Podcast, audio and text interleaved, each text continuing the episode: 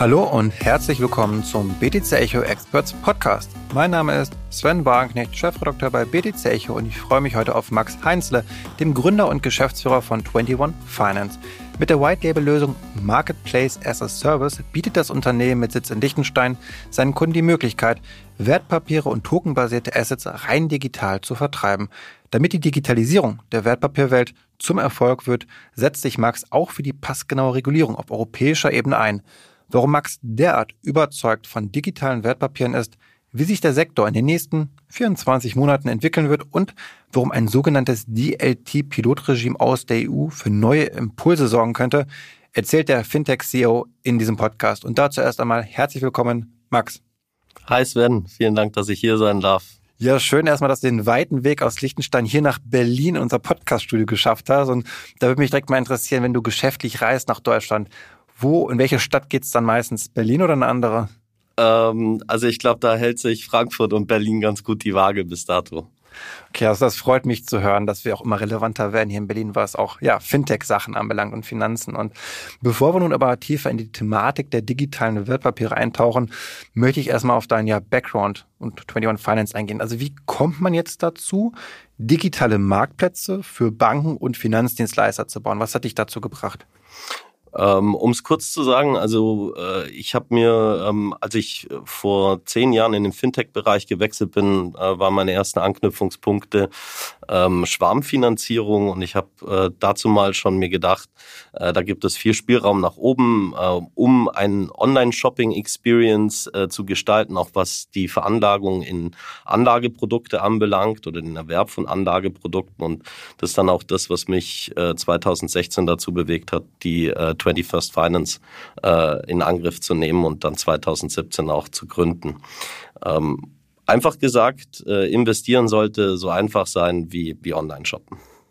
Okay, aber was ich jetzt mal verstehen möchte, es gibt die alte Welt, wo Wertpapiere begeben werden und ihr steht da für die neue Welt, also für digitale Prozesse, digitale Wertpapiere. Und kannst du da mal ganz einfach erklären, wie unterscheidet sich denn jetzt so ein Prozess der Wertpapierbegehung zwischen der alten und der eben neuen Welt? Ja, eigentlich gar nicht so sehr, Sven, ähm, weil du am Ende des Tages immer in Abhängigkeit dessen, was du als, sage ich mal, Finanzprodukt ähm, planst zu begeben. Äh, die Unternehmen, die solche Finanzprodukte begeben, werden in der Regel als Emittenten bezeichnet. Ähm, und je nachdem, um welche Art von Finanzprodukt es sich handelt, ähm, muss dann eben im Vorfeld dafür Sorge getragen werden, dass diese Anlagebedingungen eben auch entsprechend äh, verdokumentiert äh, bzw. verschriftlicht werden und ähm, müssen dann auch je nachdem, um welche Art von Produkt es sich handelt, eben auch äh, durch einen entsprechenden Billigungsprozess bei der nationalen Aufsichtsbehörde gehen.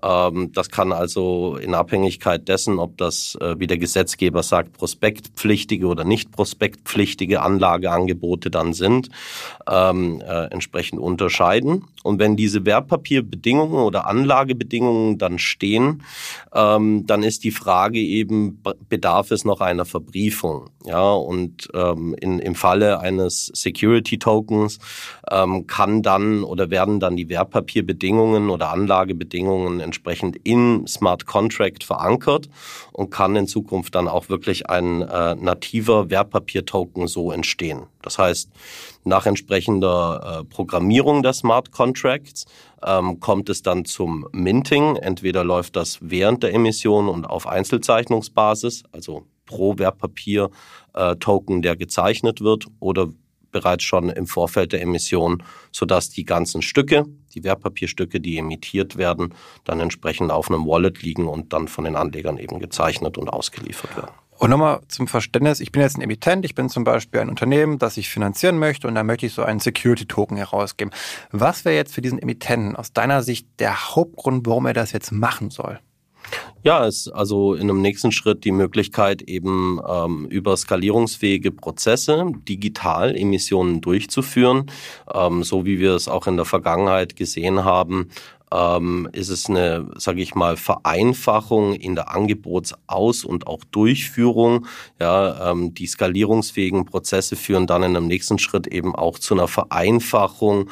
Ähm, äh, wenn es ähm, beispielsweise an Wallets ausgeliefert wird, braucht es keinen entsprechenden äh, Bankenpartner, der ähm, notwendigerweise ein Wertpapierdepot dazu liefert. Das heißt, es können auch Kosten eingespart werden. Ähm, es gibt dort äh, eine ganze Reihe an Gründen, warum dann darüber hinaus Security Token ähm, natürlich auch mit der Vereinfachung der Übertragbarkeit äh, in einem nächsten Schritt, sage ich mal, von unseren Geschäftskunden als präferierte Form der Finanzierung gewählt werden. Ja. Und da möchte ich jetzt nochmal die Seite wechseln, nämlich zu den Retail- oder generell Investoren kommen. Das müssen ja keine Retail-Investoren sein. Und was wäre dann auch aus deren Sicht wiederum ein überzeugendes Argument, eben auf digitale Wertpapiere auch zu setzen, dieses Medium zu wählen gegenüber vielleicht eben einer klassischen urkundlichen Wertpapierverbriefung?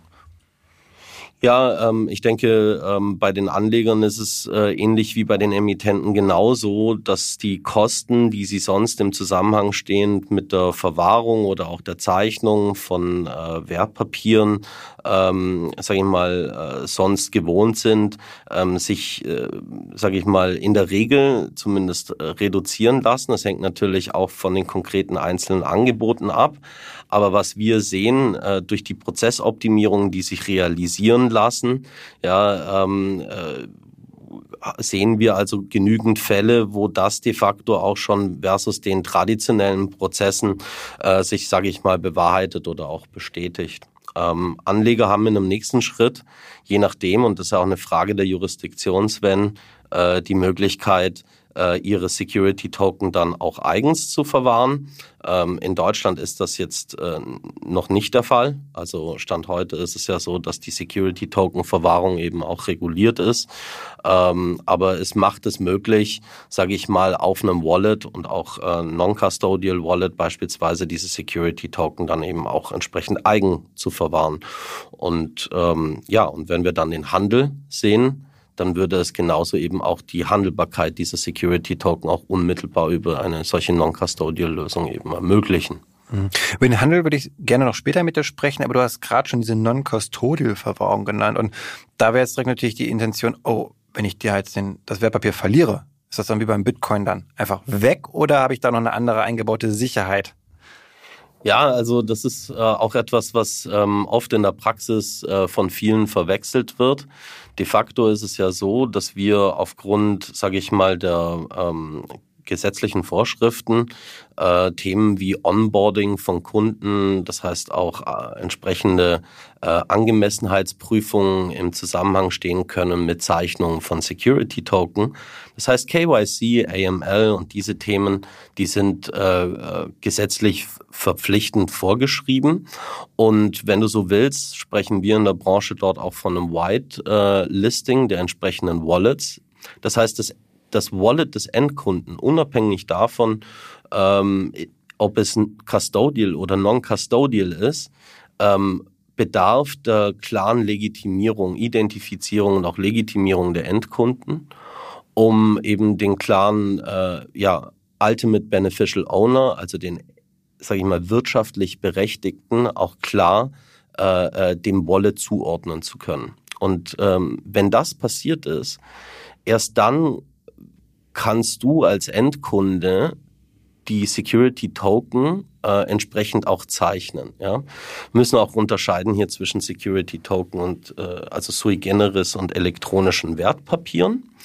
Ähm, ist auf jeden Fall dann nicht das Risiko, was du beim Bitcoin hast, ne? dass wenn du einen falschen Private Key, ja, ähm, dann der falschen der falschen Adresse deinen Bitcoin äh, äh, transfer an, an die falsche Adresse den Bitcoin transferierst, ähm, dass er dass diese Transaktion, sag ich mal, durchgeführt wird und du auch keine Möglichkeit hast, das irgendwie rückabzuwickeln.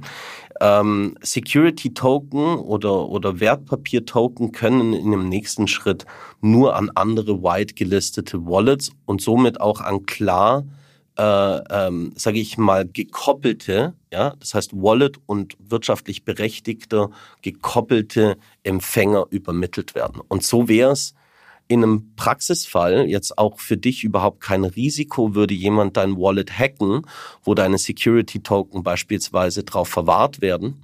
Nochmal, unabhängig davon, ob custodial oder non-custodial.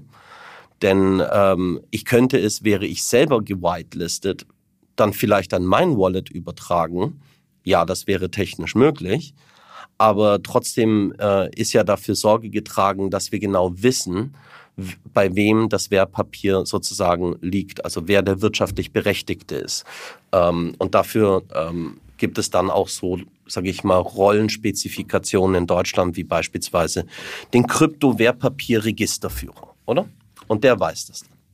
Finde ich schon mal ein ganz toller Punkt, den man sich mal bewusst machen möchte, wie man hier die Technologie nutzt, gleichzeitig aber jetzt nicht diese ganzen Risiken vielleicht auch hat, sondern wirklich hier den, den besten Weg einfach findet, wo man wirklich Kosten echt sparen kann, wenn auf einmal dann auch die Selbstverwahrung möglich wird, ohne eben jetzt, wie gesagt, die großen Ängste haben zu müssen. Das finde ich, vergessen, glaube ich, viele. Das kann man gar nicht oft genug betonen, warum das dann auch wirklich ja, einfach attraktiv ist, glaube ich, dieses Security-Token dann auch zu nutzen. Und was mich jetzt aber auch interessieren würde, ist bislang konnten die ja noch nicht so richtig abheben, die Security-Token.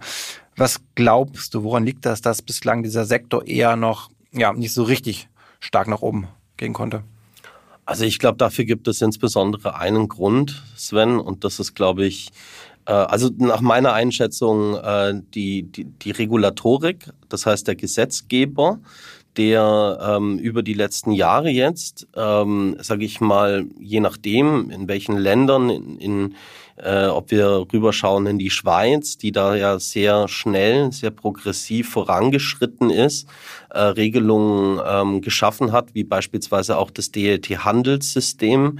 Ähm, wir haben, wenn du so willst, äh, Verzögerungen aufgrund der Regulatorik. Und ich glaube, dass die Regulatorik und der, die Rechtssicherheit man darf nicht vergessen, auch die ganzen Haftungsrisiken, mit denen sich Emittenten in einem nächsten Schritt denen auch, sage ich mal, ausgesetzt sehen. Ja, ähm, da haben wir also auch zahlreiche Kunden, ob das aus dem Asset Management oder auch aus dem Banking-Bereich war, die also ganz klar, ähm, sage ich mal, da etwas zögerlich gezeigt hatten in der Vergangenheit, wo die Themen vielleicht noch nicht diese Rechtssicherheit hatten und auch diese klaren Einstufungen, Kategorisierungen rechtlicher Natur noch so noch nicht möglich waren. Und das zeigt sich ja beispielsweise auch daran, dass wir Stand heute immer noch keine regulierten Märkte für Security Token haben. Ja, ähm, das heißt, äh, klar mag es Ausnahmen im Ausland geben, ähm, die zumindest nach unserem heutigen Kenntnisstand mehr schlecht als recht funktionieren.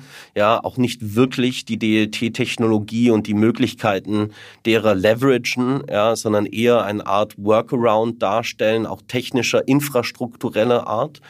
Ähm, das ist aus meiner Sicht das absolute Hauptargument. Natürlich ist es eine neue Form und es sind neue Wege, die dort auch Emittenten beschreiten. Dafür braucht es dann auch Expertise in der Steuer- und auch Rechtsberatung.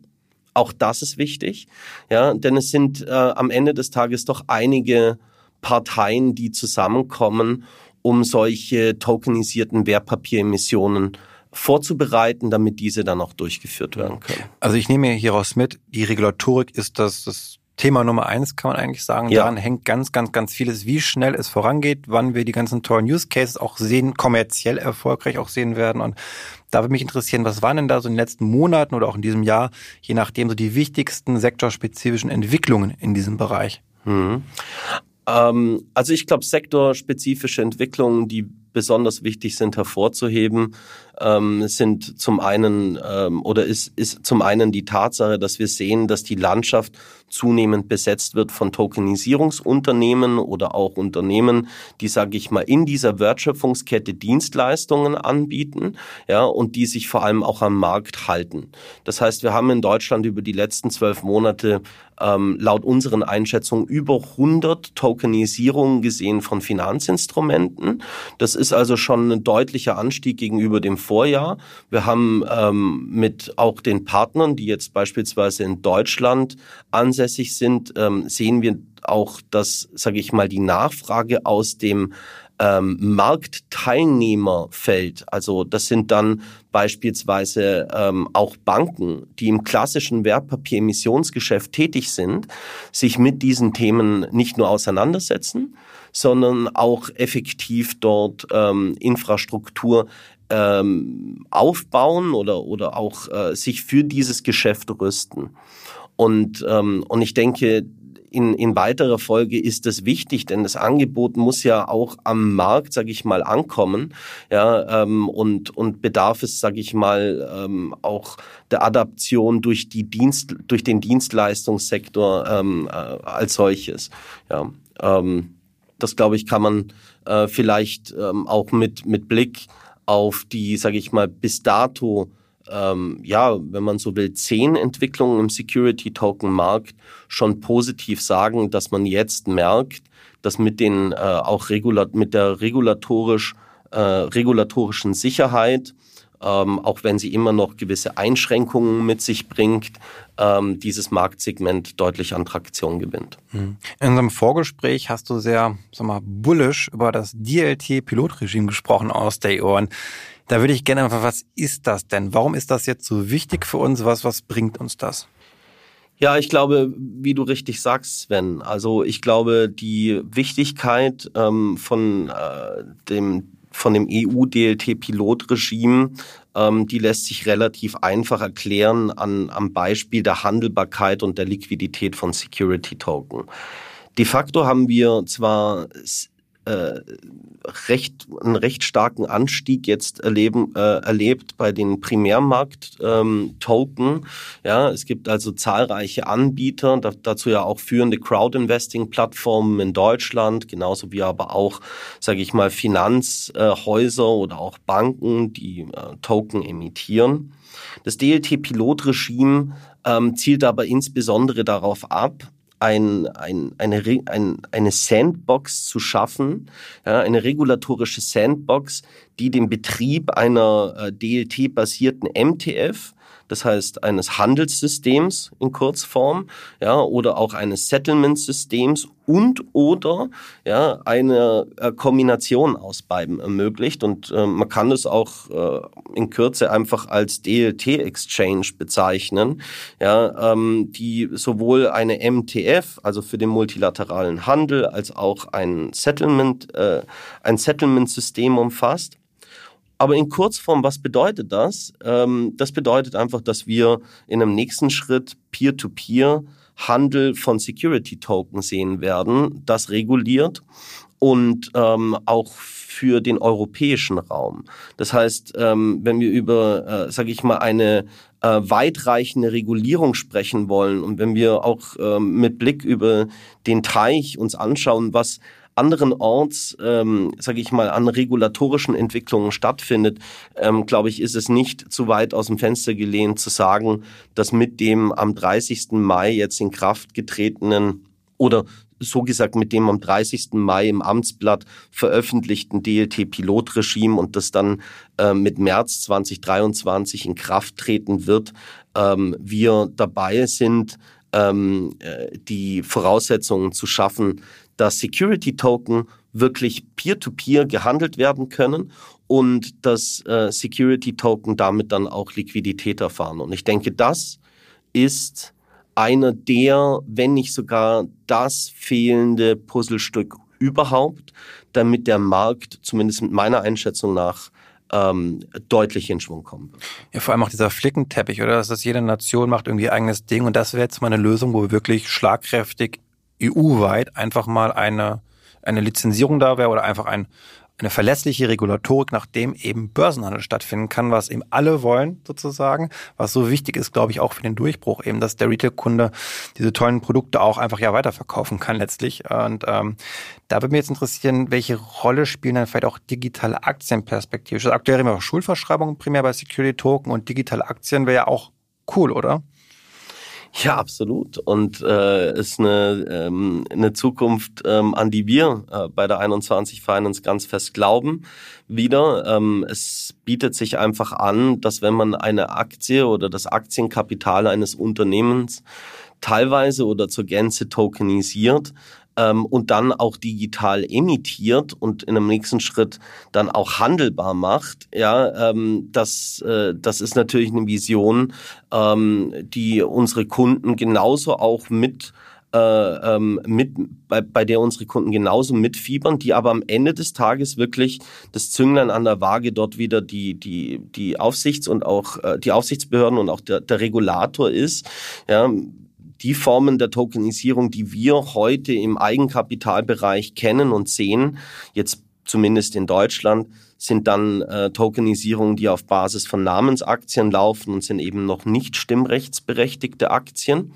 Würde sich aber super anbieten. Ne? Also du hältst ähm, entsprechend Aktientoken und hast dementsprechend auch anteilig deine Stimmrechte, die du äh, ausführen kannst. Genauso eben auch beispielsweise über den Login, über ein Unternehmensportal, ja, und ähm, sagen wir eine vielleicht digital abgehaltene äh, Hauptversammlung oder Generalversammlung. Ich, ich, ich glaube, ähm, nichtsdestotrotz, wir sehen äh, mit dem DLT-Pilotregime, dass drei Finanz äh, äh, Produktklassen oder Kapitalklassen, ja, dort in einem nächsten Schritt ähm, der Tokenisierung ähm, und auch für den Handel auf einer solchen DLT-Börse, sage ich mal, in einem ersten Schritt vorgesehen sind. Das sind Aktien, das sind Anleihen und Fonds. Ich denke, das ist mal ähm, dann auch ein Thema, wo, um jetzt nicht die Dinge zu sehr zu komplizieren, aber wir eben dann auch nochmal auf die nationalen Rechtsprechungen schauen müssen, um zu sehen, was ist in den einzelnen Ländern möglich, ja, und wie wird sich das dann auch in der Zukunft gestalten, wenn beispielsweise ein deutscher Emittent ja, ähm, ein Angebot in Deutschland äh, sozusagen ähm, äh, billigen lässt, dann die Emission startet und dieses aber im Idealfall nicht nur in Deutschland ausrichten möchte, sondern über die Grenzen hinweg. Ich denke, das, das wird dann auch ein wichtiger, wesentlicher Schritt. Wir sprechen ja in der Branche von Passporting-Fähigkeit. Hm. Wenn ich jetzt dieses neue digitale Wertpapierökosystem weiterdenke oder zu Ende denke, dann komme ich auch dahin, dass man dann ja gar nicht mehr mit den klassischen, ja, das heißt, schon Fiat-Währungen schon bezahlt, aber dann digitaler Form, also den digitalen Euro, dem digitalen US-Dollar. Wie, wie wird das deiner Meinung nach sich entwickeln? Wird es dann normal sein, dass wir eben nur noch mit digitalen Fiat-Währungen auch Wertpapiergeschäfte abwickeln werden? Ähm, mit digitalen Währungen, ja, glaube ich ja, ähm, weil wir, sage ich mal, Smart Money ähm, für die, also Smart Contract fähiges ähm, äh, Kapital oder Geld benötigen. Ja, ähm, deswegen, ob es dann ein E-Geld-Token ist oder eine Settlement Currency wie ein Stablecoin, ein Euro-Stablecoin, das liegt ein Stück weit auch, äh, sage ich mal, in den Händen wieder des Regulators und auch der, sage ich mal, Entwicklungen am Markt. Aber für unsere DLT-Börse ist es ähm, von entscheidender Bedeutung. Du brauchst, äh, du brauchst eine Settlement Currency, insbesondere für die automatisierten Abwicklungsprozesse, die nachher zumindest von unserer Seite Stand heute geplant sind. Ja. Und mal so ein Blick in die Zukunft. Ich weiß, es ist ganz, ganz schwierig, aber wann glaubst du, wird der Punkt sein, wo die Mehrheit aller neuen Wertpapiere rein digital sein werden. Das ist sicherlich nicht in den nächsten zwei, drei Jahren der Fall, aber kannst du dir das noch in dieser Dekade vorstellen, dass dann die Mehrheit rein digital sein wird? Das ist eine Frage, die de facto wirklich schwer zu beantworten ist, Sven. Du kannst Und, ganz frei ähm, einfach laut drüber nachdenken. Ich würde, ich würde sagen, aus dem Bauch heraus und in Anbetracht der Tatsache, dass die Dinge in der Regel dann doch etwas länger dauern, als man sich das wünscht, ähm, aber Spaß beiseite. Ich glaube, dass auf einen Zeitraum von äh, bis Ende der Dekade das nicht realistisch ist, aus meiner Sicht. Aber ich mag mich irren und ich würde mich auch gerne irren, wenn die Adaption schneller stattfindet. Ich glaube, dass ähm, nebst den zuvor benannten Mehrwerten ähm, noch zahlreiche Mehrwerte noch dazukommen werden, die sich dann eben auch erst erheben lassen, wenn rechtlich die Rahmen dafür geschaffen sind. Und äh, bis dahin, äh, glaube ich, ähm, werden wir sehen, dass es äh, zwar anteilsweise zunimmt, ja, und auch einen deutlichen Anstieg sehen, aber man muss sich auch mal verdeutlichen, ähm, allein die Marktkapitalisierung von globalen und Private, also Global, Private und Public Assets, nach meinen Informationen sich auf knapp 1600 Billionen beläuft. Also sind wir dann schon bei Trillionen ähm, und äh, jene der, ähm, der Kryptowährung sich auf knapp eine Billion beläuft. Ich glaube, es zeigt einfach, wie groß der bestehende Markt ist und dass allein auch die, äh, die Marktkapitalisierung von Kryptowährungen, obwohl es ja über die letzten Jahre doch ein, sage ich mal, deutlich auch die Marktkapitalisierung dort zugelegt hat, ähm, einfach immer noch ein, ein kleiner Anteil, ein kleiner Anteil davon ausmacht. Security Token als Unterkategorie der Digital Assets ja noch mal weniger. Und ähm, so gesehen, glaube ich, haben wir da noch sehr viel Luft nach oben. Ja. Und was mich interessieren würde, ist, welche Rolle glaubst du, werden so klassische Börsen dann in dieser neuen Welt einnehmen? Also eine Börse Frankfurt oder eine Schweizer Six, werden jetzt auch noch so alles dominieren oder werden das dann vielleicht auch neue Player sein? Ich muss, ich muss dir ehrlich sagen, Sven, ähm, ich auch hier, das ist der Blick in die Glaskugel. Ich, es würde mich wundern, wenn zu viele ähm, der, sage ich mal, größeren Börsenbetreiber in Europa ähm, sich das Projekt vielleicht potenziell im ersten Schritt erstmal von der Seitenlinie aus anschauen, ja, und äh, die Entwicklungen beobachten, nicht zuletzt, weil es sich ja auch um eine Sandbox handelt, ja, aber in einem nächsten Schritt ähm, sich nicht auch intensiver mit dem Thema auch eigens beschäftigen. Ja, ähm, das ein oder andere hört man dort ja auch schon aus dem Markt. Ähm, aber wirklich verknüpfen oder verbinden lässt es sich im traditionellen Sinn so nicht weil es sind zwei unterschiedliche Systeme und sie sind doch schon sehr unterschiedlich auch in der Art und Weise, wie sie aufgesetzt sind, ähm, infrastrukturell. Ja, also Tendenz, dass Börsenbetreiber, die heute im traditionellen Geschäft tätig sind, sich eher dann damit beschäftigen, ob sie auch eine solche DLT-basierte Börse entsprechend äh, aufbauen oder nicht. Wie es sich verknüpfen lassen würde, das sehe ich jetzt zumindest Stand heute nicht. Ja. Gegen Ende würde ich jetzt noch gerne einen Ausblick von dir bekommen. Und zwar, was glaubst du, wie werden sich so die nächsten Monate, also dieses Jahr und vielleicht auch das Jahr 2023 entwickeln? Und ihr bei 21 Finance auch, wie wollt ihr sozusagen diesen Markt ja vorantreiben? Wie wollt ihr euch da positionieren? Also einmal diesen, das Big Picture, der Ausblick von dir. Also wir greifen an, ja, und äh, sind gerade dabei, unsere, sagen wir mal, nächste Kapitalrunde äh, jetzt ähm, in den nächsten Wochen äh, abzuschließen. Das heißt, wir sind guten Mutes, gemeinsam auch mit unseren Aktionären und Investoren, ja, ähm, jetzt eben in diesem Markt eine Pionierstellung und Vorreiterrolle auch einzunehmen. Wir wollen ähm, die ersten äh, oder zumindest unter den ersten sein, was den, ähm, was den Aufbau und auch dann die Inbetriebnahme einer solchen DLT-basierten Börse anbelangt. Wir glauben, dass das äh, DLT-Pilotregime am Ende des Tages nichts anderes ist als der Grundstein, der gelegt wurde von, äh, vom, von, äh, vom Regulator für eine echte Revolution im Kapitalmarkt. Das heißt, die Desintermediation, die sich ermöglichen lässt über eine solche Lizenz, das, das Zusammenschließen und die Prozessvereinfachungen, äh, die wir dort äh, in einem nächsten Schritt angehen werden und auch umsetzen, ähm, die sind äh, aus unserer Sicht extrem disruptiv und äh, werden am Ende des Tages dann sowohl für die Emittenten als auch für die Anleger ähm, sehr sehr große Vorteile mit sich bringen. Und so gesehen sind wir frohen Mutes und glauben ähm, äh, sehr äh, sehr deutlich, äh, sehr deutlich in diesem Markt eine wichtige Rolle spielen zu hm. können. Das heißt aber auch voraussichtlich eher nächstes Jahr wird dieser Sektor nochmal so richtig in Schwung geraten, wenn dann eben auch diese regulatorischen Maßnahmen mehr greifen können, wenn es dann eben mehr Punkte auch noch gibt? Ich würde es abgrenzen. Ich würde sagen, Primärmarkt, ähm, der Primärmarkt hat schon deutlich angezogen. Ja, also Primärmarkt, ähm, nochmal zur Abgrenzung, die Erstausgabe der äh, Token. Ähm, hier sehen wir zahlreiche Plattformen und auch Anbieter in dem Bereich, ähm, auch Angebote von Finanzinstituten oder Intermediären in Deutschland entstehen. Ich glaube, der Sekundärmarkt, ähm, das, was du gesagt hast, Sven, das würde ich unterschreiben mit Blick auf die nächsten 24 Monate.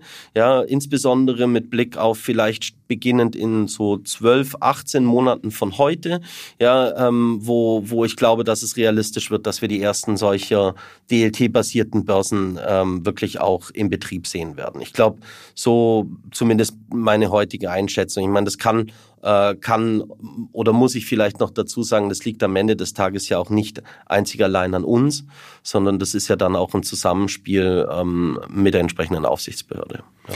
Klasse. Damit sind wir am Ende angelangt. Erstmal vielen Dank für deine vielen interessanten Einblicke in die digitale Wertpapierwelt und euch weiter noch viel Erfolg mit 21 Finance. Und wenn ihr da draußen Feedback zu unserem Podcast habt, dann schreibt uns gerne an podcast.btc-echo.de. Ich wünsche euch alles Gute und sage bis zum nächsten Mal.